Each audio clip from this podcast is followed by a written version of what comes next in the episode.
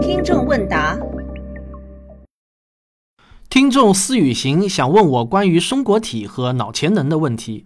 他说，目前社会上有好多培训机构在做这方面的事情，都是商业在推动着做，因为没有公开普及，有些神秘色彩。现在特别想知道有没有这方面科学权威的解释或是资料可供参考的。好，可能呢有一些听众不知道什么是松果体。按照解剖学定义呢，松果体是一个位于脊椎动物脑中的小内分泌腺体，是人体最小的器官。松果体因为形状像一颗小松果而得名。它在脑部中央的附近，介于两个大脑半球之间，被裹在两个圆形的丘脑的结合处。好，这么说呢，有点太复杂。形象的说呢，大概就是从人的眉心位置扎一根针进去，大约扎到脑子的中心的时候啊，差不多就扎到松果体了。我现在呢，也很难考证出松果体最早是在什么时候发现的。反正我大概呢，是在二十多年前就听说过松果体了。总之呢，那个时候谈到松果体，差不多啊，总是与开天眼之类的超自然现象联系在一起的。据说笛卡尔就把它称为灵魂之作。认为松果体是思维能力与肉体之间的连接点。国内有一些脑潜能培训机构，往往呢都打着松果体的招牌。例如，我们可以在一家位于上海的超感官培训中心的介绍上看到这样的内容：间脑连接着松果体，通过训练激活间脑和松果体后，不仅能将短期记忆变为长期记忆，还能加强左右脑的联系，也就是联想能力。而这种联想能力可以反映一个人的讯息提取和转换的速度，这也是一个人的思维和思考速度快慢的标准。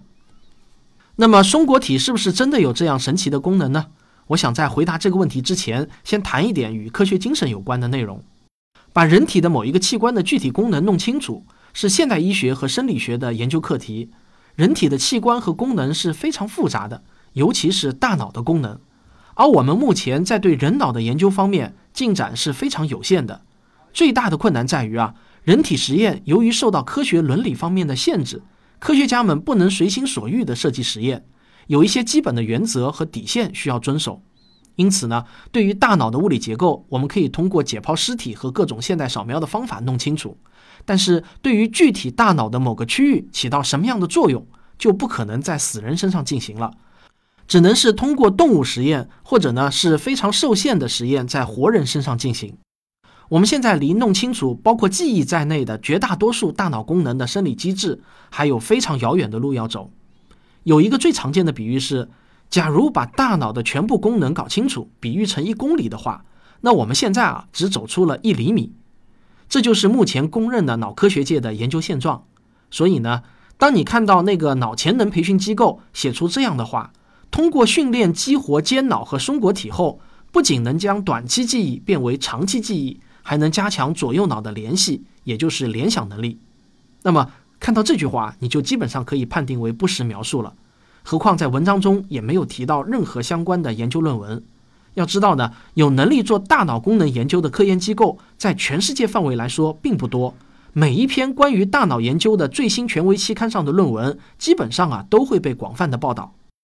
当然，为了保险起见，我还是花了一定的时间在 SCIE 论文库中检索了与松果体有关的研究论文。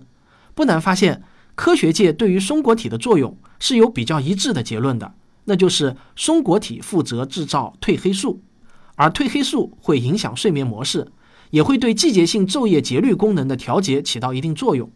一些脊椎动物如果暴晒在光线下，可以启动在松果体内的酶的连锁反应。校正昼夜节律，因为人体的松果体可以通过眼睛感知光线的存在，也被称为第三只眼。所以呢，通俗的说啊，松果体跟人的睡眠质量还有倒时差的能力有关。如果有一家培训机构以松果体之名，宣称可以通过训练改善你的睡眠质量，那可能还有一定的科学依据。但如果扯到记忆力，甚至其他超自然的能力，那就没有任何科学依据了。注意呢，我还是不会轻易的否定别人。我只能肯定，这没有科学依据，因为科学依据的唯一来源只能是科学论文或者其他受到科学界认可的书面资料。除此之外呢，其他任何来源都不能算是科学依据。但你要说是神学依据、哲学依据，或者古老的文化传统依据，或者什么古老的智慧依据的话，那我就没有资格下评判了。有意思的是啊，在我论文检索的过程中呢，看到一篇二零一八年七月刚刚发布的权威期刊论文。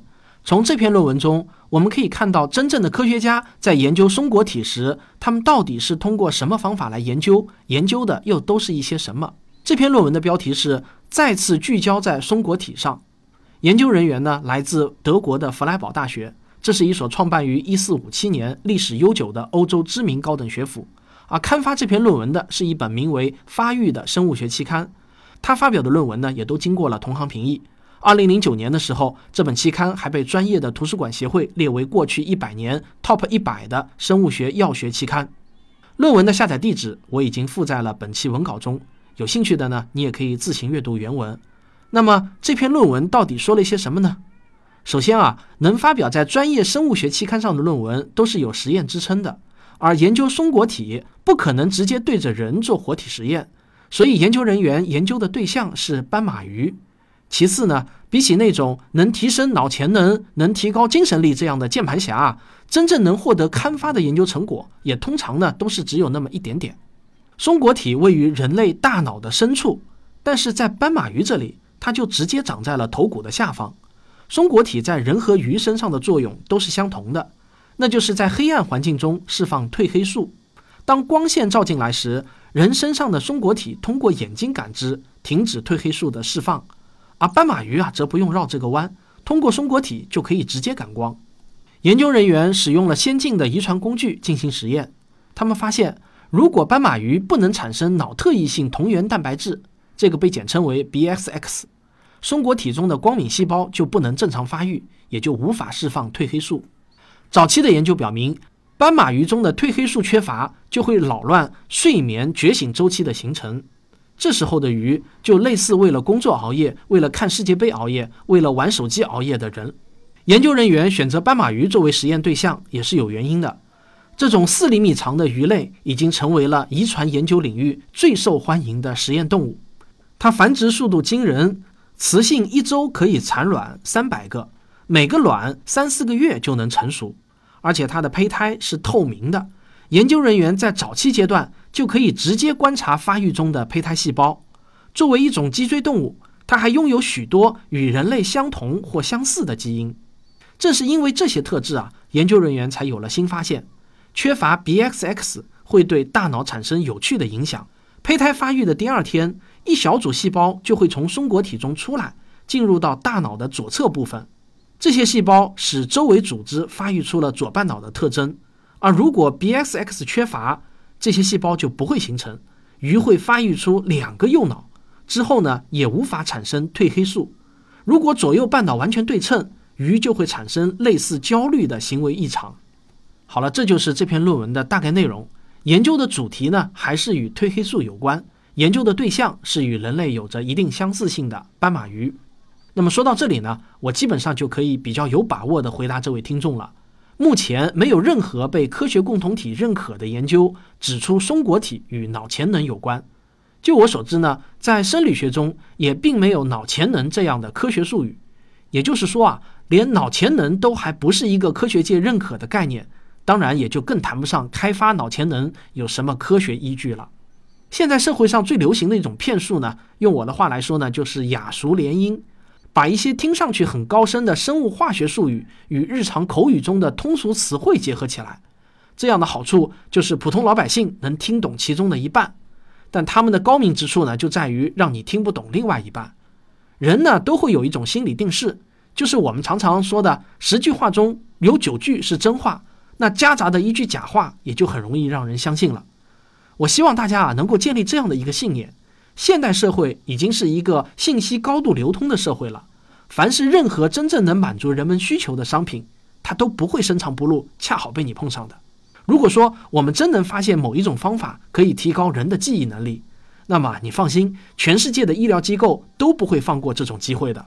凡是那些让你感到很神奇、人人都需要，但又很奇怪为什么没有传播开来的事情，通常只有两种可能：一种呢就是骗人的。第二种呢，就是隐瞒了某些严重的副作用信息。反正呢，我是没有看到例外过。好了，这就是本期的听众问答，欢迎大家继续提问，咱们啊下期再见。